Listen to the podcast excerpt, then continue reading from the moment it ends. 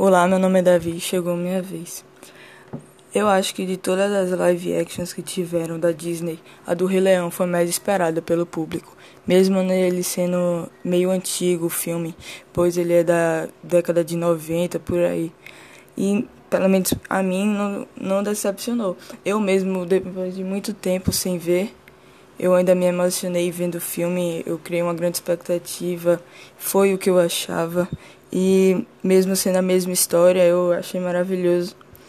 É, e pra, se você não sabe a história do, do Rei Leão, é que o, o Simba, que é o, é o principal do filme, ele é o filho de Mufasa, que com o passar do tempo ele vai se tornar o, le, o líder da selva, pois os leões têm a história de ser os líderes mas depois de um tempo acontece uma grande tragédia que o que o Mufasa morre é, o Scar que é o irmão de Mufasa é o vilão da selva eu não consigo explicar muito bem porque a história é bem é bem complexo não sei explicar mas e também personagens que eu também achei muito importantes são Timão e Pumba é, que eles são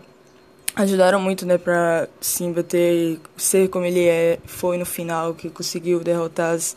as hienas e essas coisas. E mesmo cantando as músicas que o Timão e can cantam, eu ainda me emocionei a Hakuna Matata e é isso.